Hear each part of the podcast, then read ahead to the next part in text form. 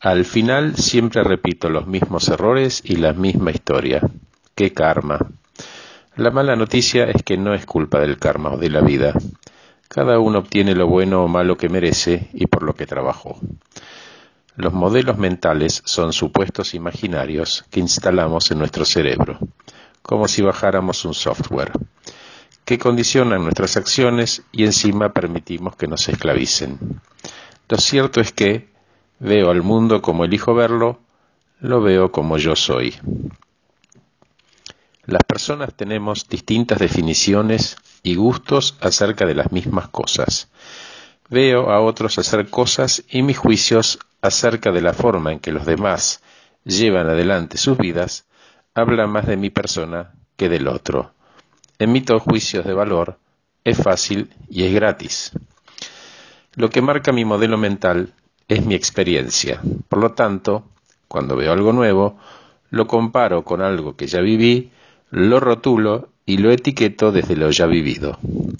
Y esa aseveración es mía y solo mía. Los demás no lo ven así.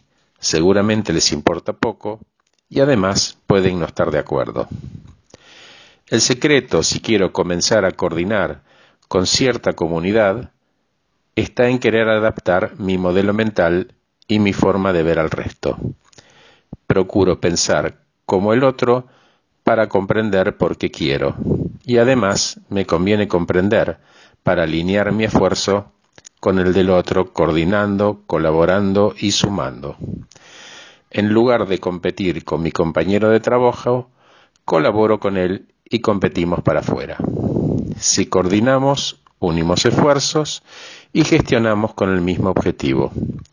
Accionamos distinto porque somos individuos, eso está claro, pero el objetivo es el mismo. Entonces abandono ese modelo mental que hasta aquí me sirvió y al cual estoy muy agradecido e incorporo nuevos sanos hábitos. Desaprendo para reaprender distinto y para lograr desaprender hay dos cosas que necesito soltar sí o sí.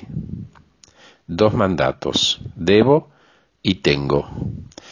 Debo ser, tengo que hacer, debería haber hecho, tendría que ser más. ¿Y cómo reaprendo una vez que comencé a desaprender? Cuestionando las creencias, los valores, los diálogos internos y los modelos mentales. Me ocupo de mis pensamientos responsablemente para adentro y dejo de culpar a los demás o a la vida. Entiendo que el culpar al otro estoy diciendo, todas las soluciones a los problemas están fuera de mí y elijo culpar en lugar de asumir que tengo parte de la responsabilidad. ¿Y por qué no aceptar que hay otras maneras de ver las cosas? Aceptar la complementariedad de la vida. Creer que es el otro quien tiene que cambiar y que yo soy el dueño de la verdad es uno de los modelos mentales más tóxicos que existe el peso de nuestras emociones está directamente relacionada con esos modelos mentales que nos predisponen de una u otra manera a ver el mundo como elegimos y no como es en realidad. Desacredito tu opinión y te desacredito a vos. No te respeto ni a vos ni a tu aporte. Y así te va. ¿Y ahora qué hago? Nada, porque ya comprendiste.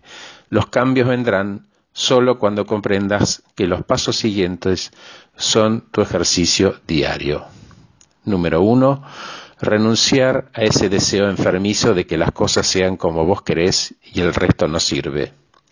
Dos, incorporar la información que proviene del otro para aumentar tu conocimiento y tu conciencia. Sos consciente de que no lo sabes todo y que hay otras opiniones igual de valiosas. 3. Flexibilidad. Tolerancia y ganas de escuchar para comprender. 4. Observar cómo hablo, la manera, y qué reacción veo en el otro por la forma en que use el tono, la intención y las palabras. 5. No hables mal del otro nunca. No insultes porque te estás insultando a vos mismo. El insulto es tuyo. Todas las cosas que molestan o duelen son las que tenés que aprender, siempre.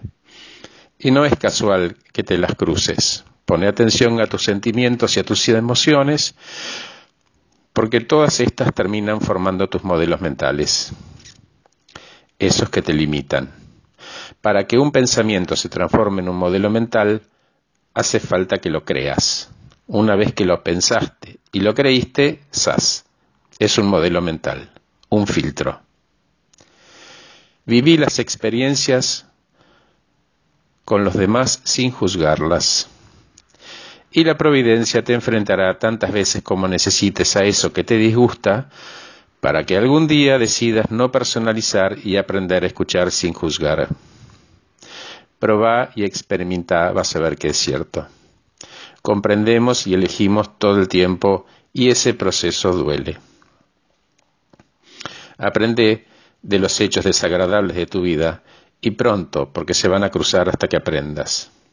Jung dijo, lo que negaste somete, lo que aprendeste transforma. Horacio Velotti